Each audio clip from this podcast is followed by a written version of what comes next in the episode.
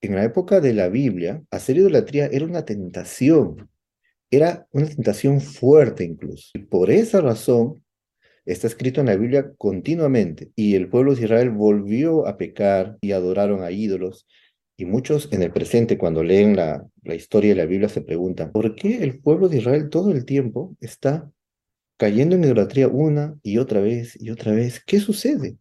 Todos se han preguntado honestamente eso cuando leen las historias. ¿Por qué el pueblo de Israel cae en la idolatría? ¿Qué tan atractivo puede ser? ¿Por qué de nuevo caen? ¿Por qué hay tanta terquedad de volver a adorar ídolos? Si sabemos que los ídolos no son nada, si ya hemos visto los milagros eh, del Creador, ¿por qué caen constantemente ahí? Y la respuesta es que en aquella época la idolatría era un impulso eh, y una tentación que puede ser incluso comparada a la tentación sexual, una tentación difícil, una tentación que hoy en día no entendemos porque hoy en día nosotros estamos como aquel niño que no entiende, eh, por ejemplo, si ve una pareja en la calle que se está besando, el niño no entiende cuál es, eh, eh, cuál es el deseo por ello, incluso muchos niños les da asco, porque no entiendes niño. Nosotros estamos en, ese, en esa categoría en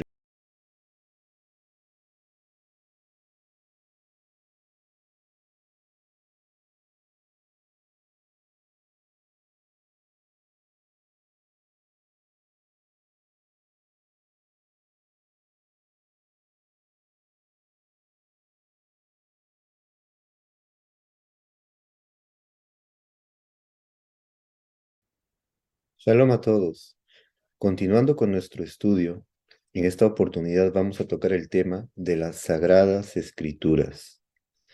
Ese es el tema de hoy. Pero antes de iniciar, deseo dar una breve introducción tocando unos puntos muy importantes acerca de este estudio, de esta serie de estudios que vamos a tener, ya que principalmente nuestros estudios se van a eh, orientar en explicar las bases y los fundamentos de la fe judía. Y como dijimos, también tenemos que tocar eh, la diferencia con el cristianismo y explicar la razón fundamental por la cual la doctrina judía o la fe judía no cree en las eh, bases o, o los fundamentos de la doctrina cristiana.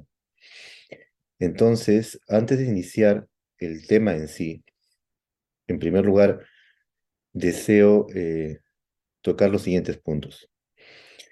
Nosotros vamos a estudiar la fe judía ortodoxa. Es sabido que hay movimientos eh, judíos mesiánicos y entre ellos hay diferentes ramas.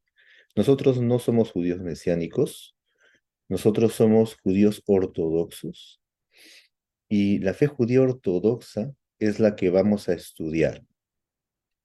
Esa es la que vamos a revisar. Esa es la primera aclaración que quisiera hacer de antemano. Eh, pero también con la ayuda del cielo vamos a ocuparnos en explicar incluso eh, acerca de los temas que tienen que ver con los judíos mesiánicos y las cosas que ellos enseñan, ¿por qué nosotros no estamos eh, de acuerdo con ellas?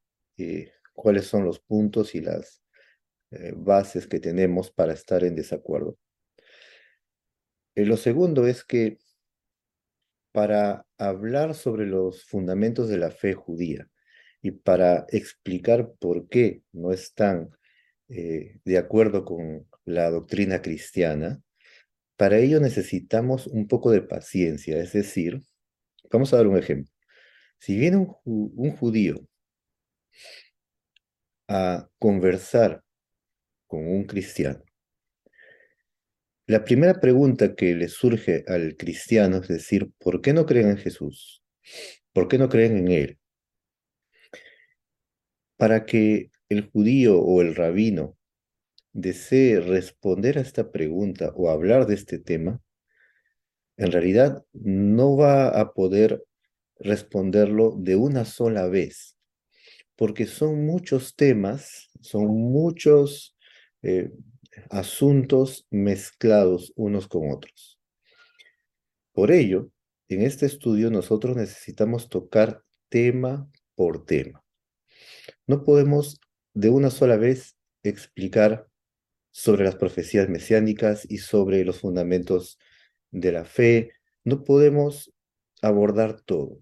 Para ello necesitamos un poco de paciencia y lo que vamos a hacer en nuestro estudio es tema por tema avanzar de menos a más, ir poco a poco, tocando los temas más fundamentales, tal vez que para algunos ya son muy conocidos, pero desde lo más fundamental, ir explicando todos los temas en su respectivo lugar. Por ese motivo es que estaremos subiendo nuestros estudios eh, temas al principio básicos que van a ir tocando todos los asuntos fundamentales y solamente después que la persona estudie todos los temas, solo entonces va a entender eh, por qué la doctrina judía no es conforme a la doctrina cristiana. No lo va a entender en un solo estudio. Eso es lo que intento explicar aquí. Tercero, eh, vamos a estudiar nosotros dos, eh, digamos, dos caminos en este estudio. El primero va a ser doctrinal, es decir, vamos a enfocarnos en lo que está escrito en la, en la Biblia hebrea, desde el hebreo, por supuesto, y vamos a revisar que según la doctrina hay errores en eh, los principios cristianos, los fundamentos del cristianismo están equivocados. ¿Pero por qué están equivocados? Porque doctrinalmente vamos a revisar que lo están. Vamos a enfocarnos en la doctrina, en el estudio, en los versículos. A eso llamamos el estudio solamente eh, en la doctrina. Pero también vamos a revisar un tema un tanto delicado que es la historia. La historia es bastante eh, difícil en muchos casos por la siguiente razón. Que para un grupo, una historia es verdadera, pero para otro grupo, esa misma historia es falsa y ellos tienen otra historia. Entonces, obviamente, aquí surgen muchas discusiones sobre cuál es la verdadera historia de las cosas que pasaron.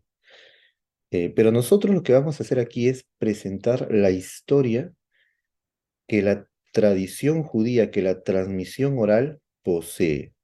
La historia judía que poseemos de todas las cosas que pasaron, incluso con Jesús y en general, y las historias de la Biblia en sí, también vamos a revisar. Vamos a revisar qué pasó durante la historia.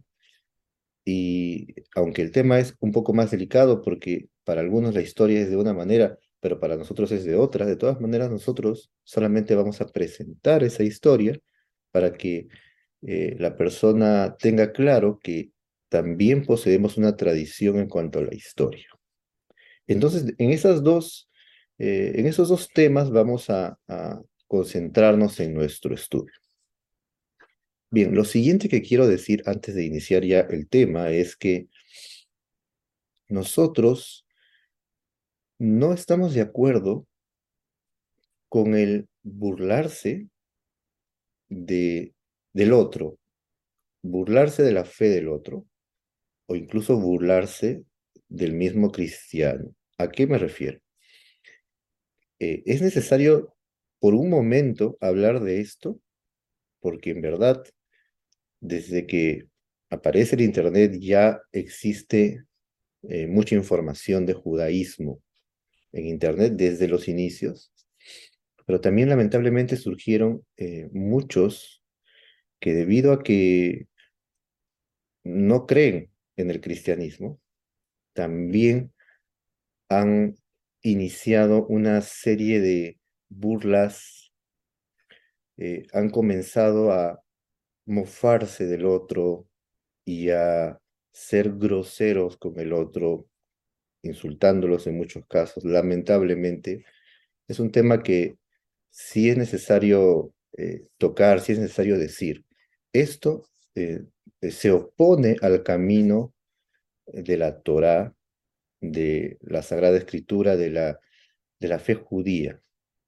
Las raíces y las bases de la Torá, de la fe judía, están en contra de todo tipo de burla al segundo, a aquel que no cree como yo o aquel que me parece que esté equivocado.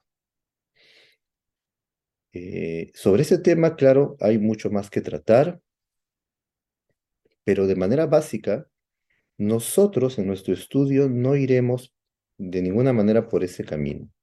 Nosotros no estamos para decir que aquellos que no creen como nosotros, entonces, eh, por decirlo así, son como tontos o, no tienen eh, inteligencia y todo eso. No estamos para intentar eh, al otro humillarlo por el simple hecho que no cree de la misma manera que nosotros. Ese no es el camino. Y no iremos jamás por ese camino. Y es más, estamos en contra y la Torah misma está en contra. Y sobre este tema sí lo tocaremos porque hay algunos que creen que la misma Torah les da permiso para burlarse del cristiano. Hay algunos que sienten que es así. Es más, tienen ciertas, eh, ciertos escritos que ellos creen basarse en ellos para burlarse. Nosotros sabemos eh, a qué se refieren y vamos a explicarlo después, para no extendernos más en otros temas que no sea el tema de hoy. Bien, entonces con, estos, eh, con estas cosas que deseaba aclarar, vamos a comenzar eh, el tema de hoy. Concentrémonos solamente en este tema ahora, que es la Sagrada Escritura. Uno de los fundamentos de la fe judía y también de la fe cristiana es que existe una Biblia que contiene la revelación divina. Entonces, de por sí, vamos a iniciar diciendo que la base de la fe de la Torá, de la fe judía, y como dijimos también de la fe cristiana, la base es que existe revelación del Creador al hombre el Creador se reveló al hombre, le reveló lo que él quiso transmitirle, lo que conocen en el cristianismo como la palabra de Dios. En realidad es el mismo, esa misma idea. Existe revelación divina. Y esto es necesario, a pesar que no sería necesario siquiera decirlo, pero lo mencionamos por la siguiente razón. Que todo aquel que diga que no hay revelación divina ya se ha salido de los fundamentos de la fe de la Torá, porque en toda la Torá escrita, por supuesto también oral, en toda la Torá está el fundamento de que el Eterno, el Creador, se revela al hombre. Entonces, si aparecen personas diciendo que la Torá, la Biblia, son un conjunto de pensamientos humanos, recopilaciones eh, de distintas formas de pensar, entonces aquella persona o aquel grupo, aquel tipo de pensamiento ya se ha salido de los fundamentos de la fe judía. Existe la revelación divina y, y aquella revelación fue desde Adán. Adán recibió, eh, cuando fue creado, de inmediato la revelación de su creador. Y el Eterno habló con Adán, le dio instrucciones y también le enseñó muchas cosas. Y así con el paso del tiempo, aquella revelación fue posible para el hombre. Dentro de la fe judía, nosotros entendemos que hay una etapa en la vida del ser humano desde su creación en la cual ha sido posible aquella revelación de una manera muy elevada. A eso le llamamos el tiempo de la profecía. Para nosotros existe una temporada en la cual pudo existir aquella revelación en un nivel alto, al cual llamamos profecía. Y ya después de la salida de Egipto, con la llegada de Moisés en adelante, sabemos que él escribió los cinco libros de la ley de Moisés, como es conocido, que para nosotros, nosotros lo llamamos la Torá. La Torá significa la instrucción. Moisés lo escribió al final de su vida, eh, toda la Torá, la Torá entera, al final de su vida. Y esto también está escrito en el libro de Deuteronomio, en la misma Torá. Eh, en hebreo lo llamamos de Barim. El libro de Deuteronomio, capítulo 31, el versículo 24, dice, voy a leerlo del hebreo directamente, dice, y fue que cuando terminó Moisés de escribir las palabras de esta Torá sobre el libro, ¿sí? Entonces mandó Moisés a los levitas que llevaban el arca del pacto del Eterno. Y en el versículo anterior dice que escribió sobre el libro hasta terminarlo.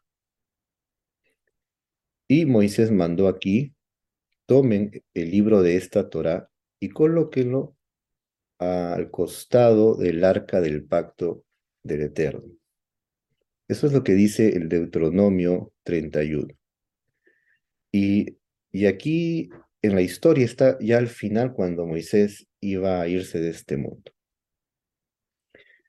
Entonces, la Torá de Moisés es aquella revelación divina que fue colocada sobre el libro por orden divina.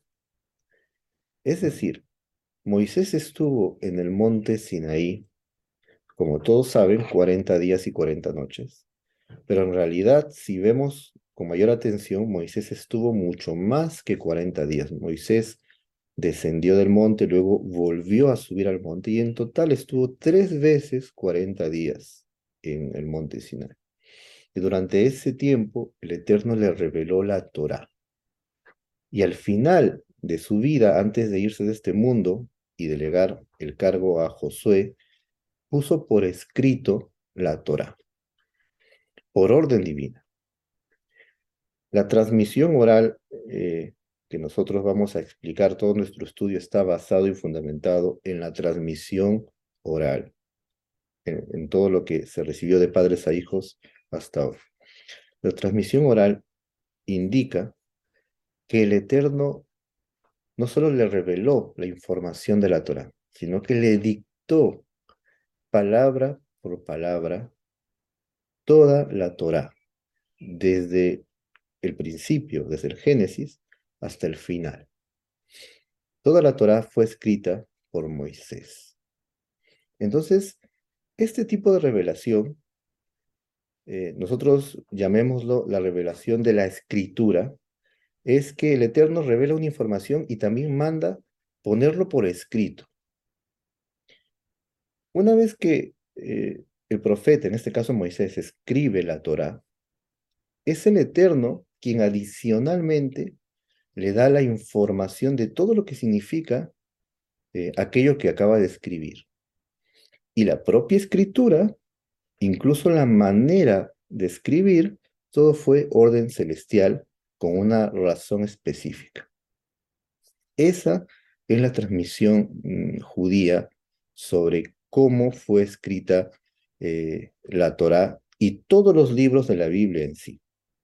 Después que Moisés se va de este mundo, sabemos en la historia, viene Josué, los jueces, los reyes de Israel, y durante aquella época muchos profetas fueron escribiendo la propia revelación que ellos recibían, y cuando lo escribían lo hacían también por orden divino.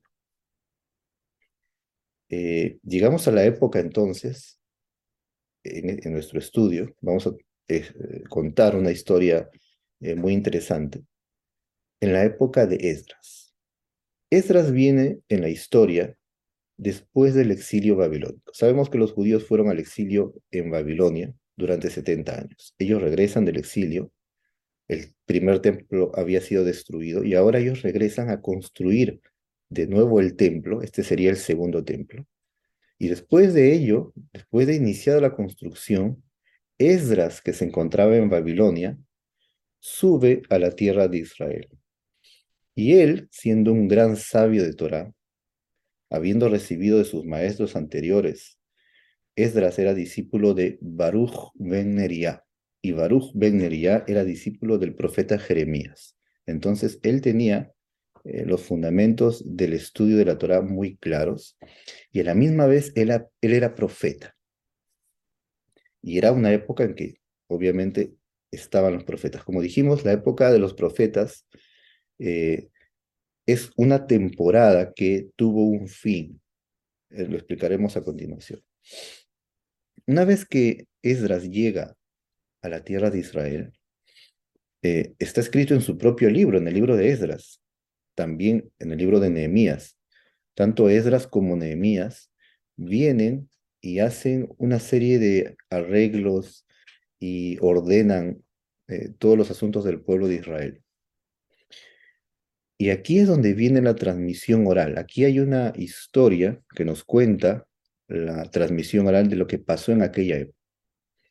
Cuando Esdras viene a la tierra de Israel, tal como su libro lo cuenta, eh, reúne al pueblo, les enseña la Torá, los llama al arrepentimiento, Incluso está escrito que hacen ayunos, también está escrito que Nehemías hace mucho esfuerzo por el, bien del pueblo. La transmisión oral nos dice que Esdras reúne 120 sabios, que también eran muchos de ellos profetas, y establece un tribunal, y los tribunales generalmente eran de 70, pero de 70 personas. Pero en esta oportunidad Esdras reúne 120 en lugar de 70. Y se reúnen y establecen eh, el tribunal del cual van a surgir eh, todos los arreglos y todo lo que necesita el pueblo de Israel de aquí en adelante, ya que habían pasado un exilio fuera de Israel, eh, un exilio muy difícil. Ellos buscaron entonces que el pueblo de Israel resurja y continúe eh, guardando la Torá como debe ser, como siempre debió ser, pero ellos vieron que por los pecados de la idolatría, tal como está escrito en los libros de los profetas, por eso el Eterno se enojó, envió eh, al rey de Babilonia, eh, hubo muchos, muchas aflicciones por el pecado de la idolatría. Entonces, ahora era la oportunidad de restablecer todo. Esdras reúne 120 sabios y profetas, todos conocedores de la Torá de Moisés, sabios y sobre todo de un nivel de santidad importante y, grande, elevado. Y hacen muchos eh, arreglos y muchas cosas importantes para el pueblo. Pero una de las cosas que ellos hicieron fue que por mandato divino, ya que eran profetas, ellos recopilaron los libros de la Biblia, de la Escritura.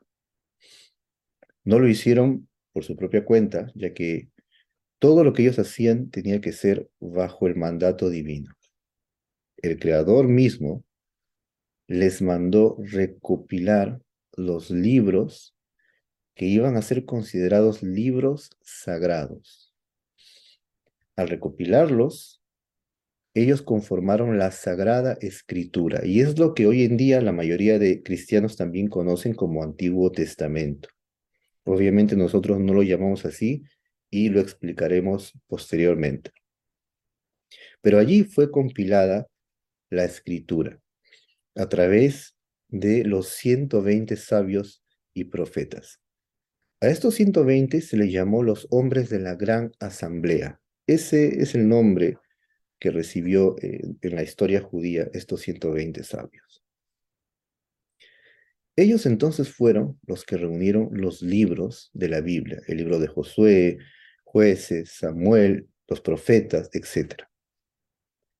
Era sabido que también habían otros libros que habían sido escritos, pero no fueron escogidos porque por revelación divina Solo los libros eh, que nosotros conocemos en la escritura son los que fueron escogidos para ser considerados libros sagrados porque fueron eh, escritos por mandato celestial con lo que se llama con inspiración divina, con en hebreo Ruach HaKodesh, pero tiene que ver con una manifestación una revelación que también los llevó a escribir y no solo escribir, sino exactamente qué palabras usar. A ese tipo de revelación, a ese tipo de revelación nos estamos refiriendo. Entonces tenemos que tener claro que todos los libros de la Biblia, de, por lo menos de la escritura judía, hebrea, hasta la época de Esdras estamos hablando, fueron una revelación celestial, incluso en la escritura misma. Incluso la forma de escribir también tenía y tiene una razón de ser y un porqué. Siendo así, eh, tenemos entonces, gracias a los hombres de la Gran Asamblea, liderado, liderados todos por Esdras, lo que conocemos como la Biblia, la Biblia hebrea, la Biblia judía.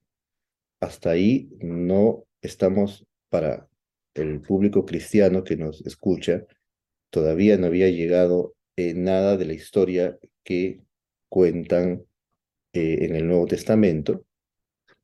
Por supuesto, era la época de Esdras. Y ellos eran profetas. Entonces hasta allí llega eh, la compilación de la Biblia. Una vez que ellos determinan cuáles son los libros de la Biblia, después de ellos ya no hay posibilidad que un nuevo libro ingrese en aquella compilación, después que ellos ya la compilaron, ya las reunieron y las establecieron como Sagrada Escritura, con mandato divino, ya no hay forma que después en la historia otro libro sea incluido. Incluso si buscáramos dentro de ellos mismos, dentro del pueblo de Israel, después de 50 años de Esdras, supongamos, se levanta un sabio, también muy bueno, muy sagrado, que tiene mucha sabiduría, y escribe un libro. Ese libro definitivamente es muy bueno porque viene de un sabio, viene de alguien eh, elevado en, en conocimiento y en santidad. Aún así, ese libro, que puede ser considerado muy valioso, que definitivamente debería ser estudiado también por los demás, incluso así no tiene la categoría de sagrado después de la compilación que hizo Esdras y los 120 sabios. A pesar que el libro es muy bueno y explica muchas cosas de la Torá, no puede ser considerado libro sagrado. Siendo así, nosotros no consideramos los libros del Nuevo Testamento como sagrada escritura. ¿Y por qué razón? Ni siquiera tenemos que llegar a decir que no las consideramos sagradas porque no estamos de acuerdo con lo que se dice o lo que se escribe o la doctrina o lo que se enseña dentro de los libros del Nuevo Testamento. Ni siquiera tenemos que llegar a esa razón, en realidad, sino simplemente porque después de Esdras, la posibilidad de ingresar cualquier otro libro, no importa de quién, no importa de dónde, cualquier otro libro, no puede ingresar dentro de ese canon, llamémoslo así, porque ese canon se cerró.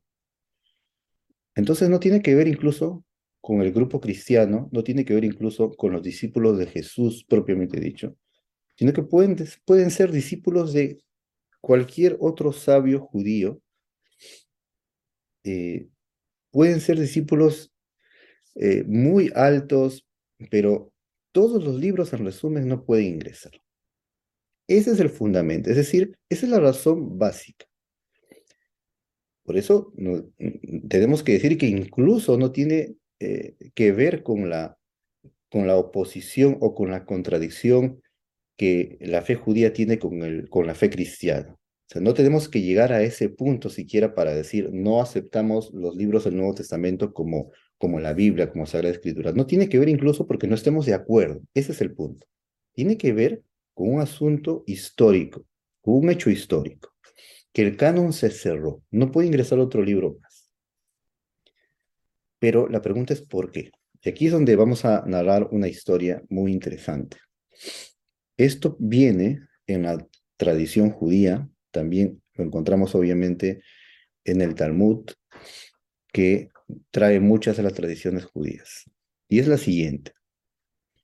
Esdras y los 120 sabios, también estaba incluido allí Nehemías y muchos otros, eh, ellos pensaron lo siguiente. Ellos dijeron, ¿por qué razón el templo de Salomón, el primer templo, se destruyó? ¿Y por qué vino el rey de Babilonia? ¿Y por qué pasamos este exilio tan difícil? ¿Por qué? La misma Biblia lo dice, porque pecaron adorando ídolos, etc. Entonces, eh, ese es el problema. Hemos pecado con la idolatría y eso nos ha traído grandes consecuencias. Entonces, pidamos al Creador, todos nosotros, que nos quite la tentación de hacer idolatría, ya que por esa inclinación y por ese pecado nos han venido muchos males. Y aquí es donde tenemos que explicar algo muy interesante. Cuando hablamos de idolatría hoy en día, en el presente, la mayoría de personas imagina eh, un, tipo de pensamiento equivocado. Hoy en día aquel que hace idolatría es porque cree que cierto ídolo tiene algún poder y le va a ayudar y le reza. Pero en la época antigua, la idolatría era una tentación y un deseo que iba más allá de un error en la mente, de un error de concepto. Había una tentación, un anhelo, un deseo por hacer idolatría. Era algo diferente a lo del presente. Podemos compararlo hoy en día al deseo sexual. Hoy en día, por ejemplo, un niño no entiende eso, pero un adulto sí. Entonces, eh, en la época de la Biblia, hacer idolatría era una tentación, era una tentación fuerte incluso. Y por esa razón está escrito en la Biblia continuamente. Y el pueblo de Israel volvió a pecar y adoraron a ídolos. Y muchos en el presente, cuando leen la, la historia de la Biblia, se preguntan, ¿por qué el pueblo de Israel todo el tiempo está cayendo en idolatría una y otra vez y otra vez? ¿Qué sucede? Todos se han preguntado honestamente eso cuando leen las historias. ¿Por qué el pueblo de Israel cae en la idolatría? ¿Qué tan atractivo puede ser? ¿Por qué de nuevo caen? ¿Por qué hay tanta terquedad de volver a adorar ídolos? Si sabemos que los ídolos no son nada, si ya hemos visto los milagros eh, del Creador, ¿por qué caen constantemente ahí? Y la respuesta es que en aquella época la idolatría era un impulso eh, y una tentación que puede ser incluso comparada a la tentación sexual, una tentación difícil, una tentación que hoy en día no entendemos porque hoy en día nosotros estamos como aquel niño que no entiende, eh, por ejemplo, si ve una pareja en la calle que se está besando, el niño no entiende cuál es, eh, eh, cuál es el deseo por ello, incluso muchos niños les da asco, porque no entiendes, niño. Nosotros estamos en, ese, en esa categoría en el presente, en nuestro mundo presente. Por ese motivo es que Esdras y los sabios piden al Creador que toda esa tentación tan fuerte de hacer idolatría se vaya. Es decir, el Eterno mismo lo, lo retire, lo quite, los, lo elimine. y ellos ayunaron, incluso está escrito en, la historia que ellos hicieron ayuno, no ayuno de tres días. Ellos ayunaron tres días y pidieron al Eterno, por favor, llévate esta tentación.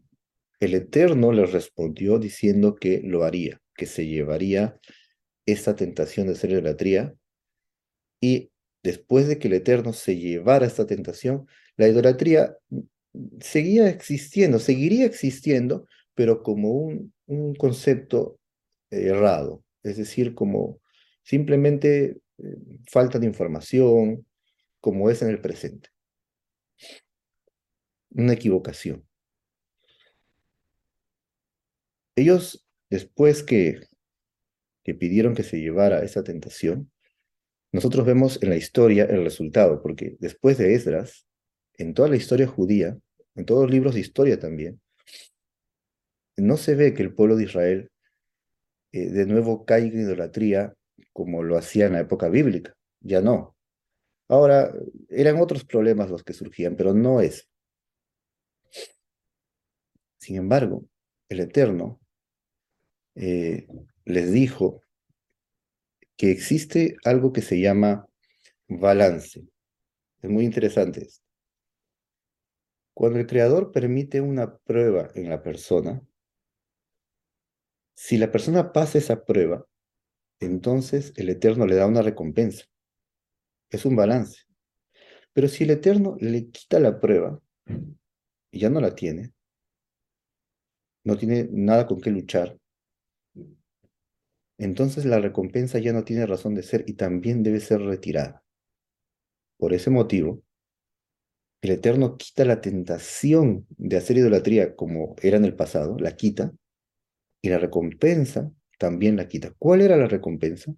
La recompensa era la capacidad de ser profeta, la capacidad de la profecía, es decir, la revelación celestial en el nivel de la profecía.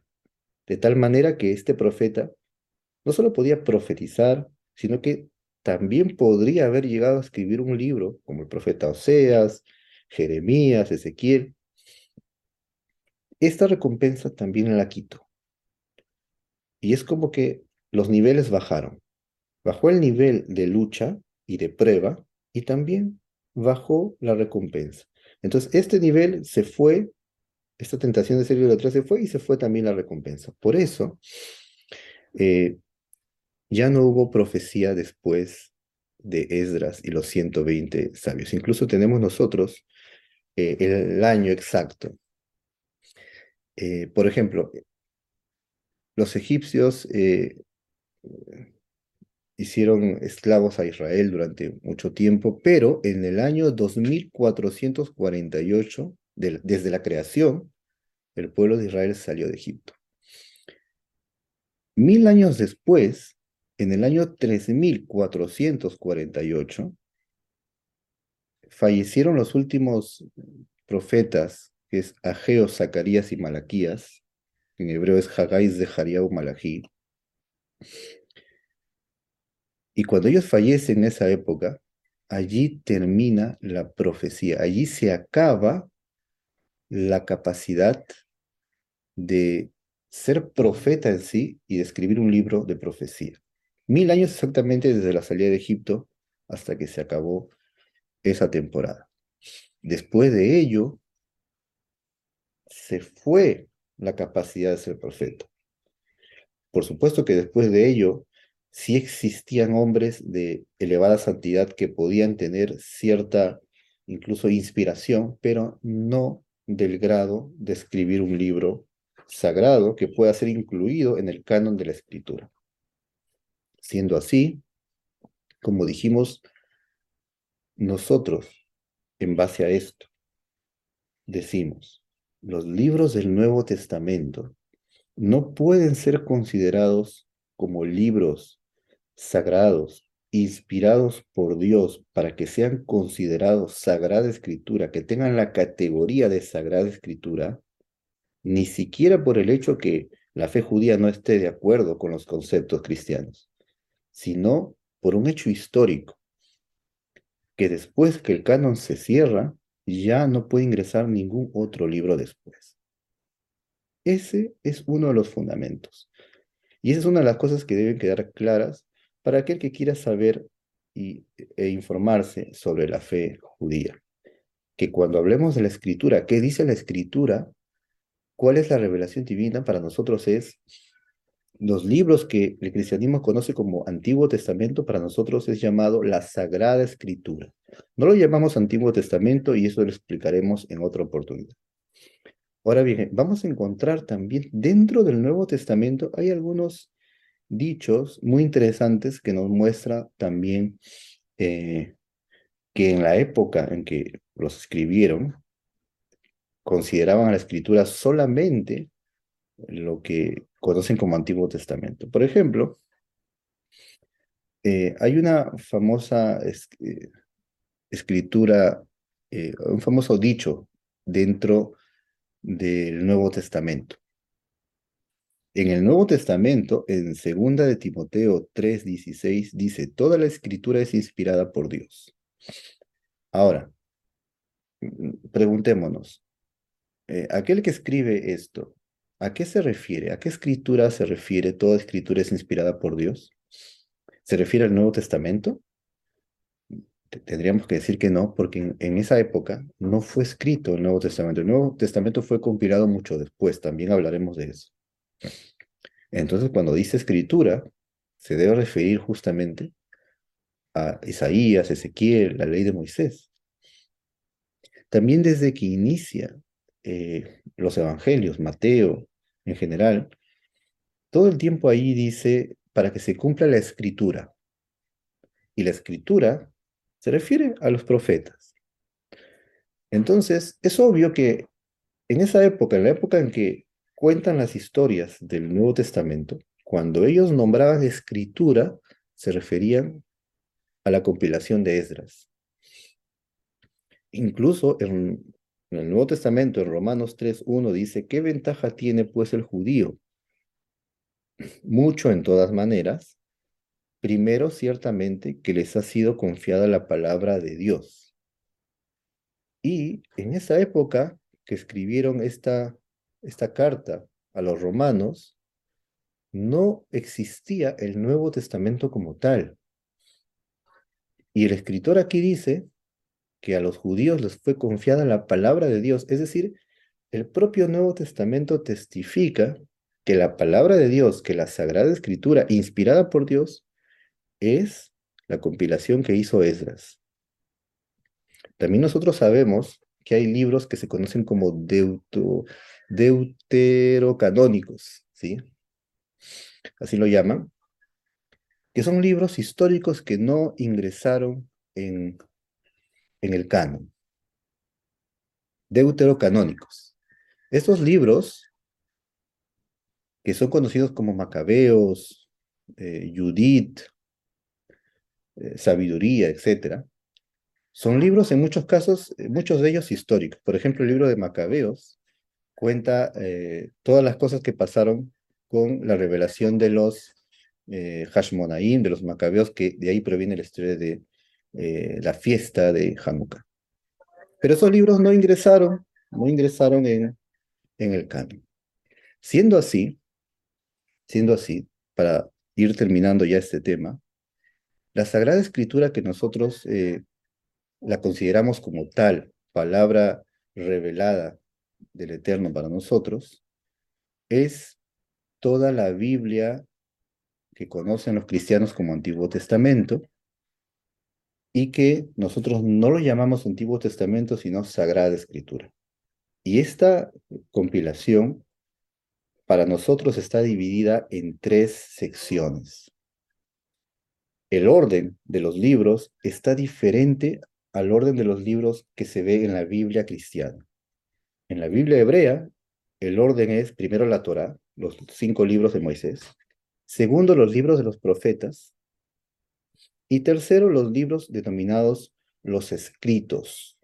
En hebreo sería Torah, la ley de Moisés, Nevi'im, profetas, Ketuvim, escritos. En los profetas está Isaías, Jeremías, incluso las historias de Samuel, y en Ketuvim están estos libros de los salmos, proverbios, incluso Job, Cantar de los Cantares, las lamentaciones, etc. Em, esta división, por esta división es que la Biblia hebrea también se conoce como Tanaj. Tanaj es un acróstico de Torah, Nevi'im, Ketuvim. Si tomamos las primeras letras, Torah, Nevi'im, Ketuvim, las primeras, y las retiramos y hacemos un acróstico, sale la palabra Tanaj. Por ese motivo, hoy en día es conocido como la Tanaj judía. Entonces, antes de seguir y de explicar los fundamentos de la fe judía y por qué son diferentes a la fe cristiana, tenemos que tener claro que nos vamos a basar en lo que dice la Escritura y que cuando ingresemos a revisar lo que diga el Nuevo Testamento no será considerado como revelación divina ni palabra de Dios, pues eh, como ya explicamos, no lo es, no ingresó en el canon no solamente los libros del Nuevo Testamento, sino ningún otro libro.